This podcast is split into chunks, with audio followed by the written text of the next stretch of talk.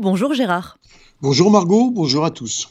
La tension est à son maximum après le vote hier de deux lois en première lecture qui démontrent l'ampleur du fossé qui sépare les partis opposés aux défenseurs de la réforme judiciaire. Oui, bien que la volonté de concertation soit de plus en plus évoquée par de très nombreuses sources, y compris étrangères. Le président de l'État, Israël Herzog, estime que le dialogue est encore possible.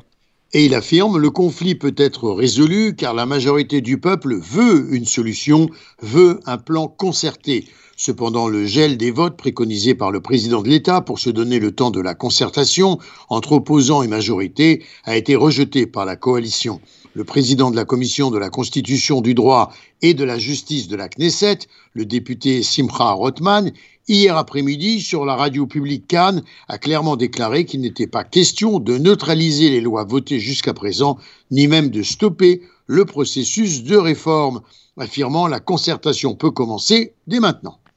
Hier, c'est par un vote de 63 contre 47 que le Parlement a voté en première lecture un projet de loi qui donne à la majorité gouvernementale le contrôle de la sélection des juges en Israël.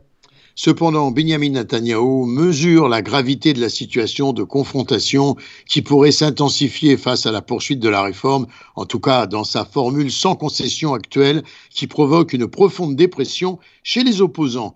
Lundi déjà, Netanyahu avait affirmé il y aura des votes, mais un certain temps s'écoulera d'ici les prochaines échéances, en deuxième et troisième lecture, pour qu'un projet de loi ait force de loi, ce qui autoriserait de possibles concertations. Toutefois, ce n'est pas exactement l'avis du ministre de la Justice.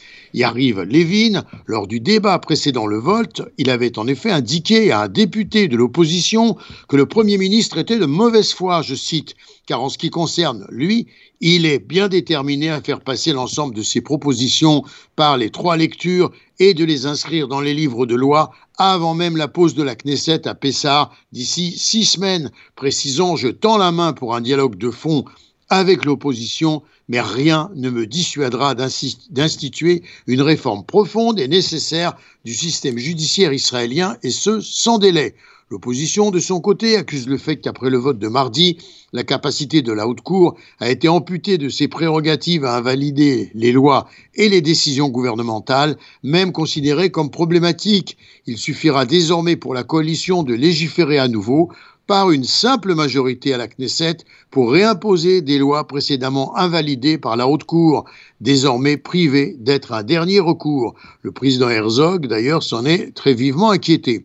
Dimanche soir, Netanyahou s'est voulu apaisant, affirmant aux dirigeants juifs américains Même si Israël connaît des débats animés, le pays demeure une démocratie turbulente, mais un peuple uni avec un seul destin, un seul pays, une seule foi. D'anciens agents des services de sécurité du Shin Bet ont adressé hier après le vote une lettre au ministre de l'Agriculture, qui est aussi l'ancien chef de l'agence de renseignement et ils lui ont demandé de ne pas soutenir le projet gouvernemental de refonte radicale du système judiciaire, en l'avertissant que ce projet menace gravement les fondements de la démocratie israélienne. Un groupe de grandes sociétés d'investissement euh, israéliennes qui gèrent des centaines de milliards de shekels de, de fonds publics et de fonds euh, de pension disent être inquiets de la tension actuelle et le groupe invite les partis adverses à trouver un compromis au plus vite, conformément à la proposition du président Herzog, tandis que le shekel accuse concrètement un net fléchissement en favorisant le dollar. La déclaration du Conseil euh, de sécurité qui dénonce la légalisation de neuf avant-postes israéliens en Cisjordanie et qui euh, qualifie les implantations euh, d'entraves à la paix a été vivement condamnée en Israël y compris par le Premier ministre Benjamin Netanyahu, lequel a émis une rare critique publique de l'administration Biden, estimant que les États-Unis n'auraient pas dû signer cette déclaration. Et le haut-commissaire de l'ONU aux droits de l'homme a appelé l'État d'Israël à un débat et à une réflexion plus large. En raison, dit-il, des conséquences en matière de droits humains et d'indépendance de la justice, en tout cas selon Volker Turk. À noter également des inquiétudes en provenance de l'Allemagne. Le ministre allemand de la Justice, Marco Buschmann, en visite en Israël, a demandé hier à toutes les structures judiciaires israéliennes, y compris au ministre de la Justice, de défendre et de renforcer notre démocratie libérale. Et en attendant, le Premier ministre Benjamin Netanyahou a approuvé une voie de communication secrète pour maintenir le contact avec l'autorité palestinienne. Et ce, malgré les fortes tensions publiques occasionnées par la présence dans son gouvernement de ministres à l'extrême droite au regard des liens entre Jérusalem et Ramallah, ce qu'a confirmé un responsable palestinien. Gérard Benamou en direct de Tel Aviv pour RCJ.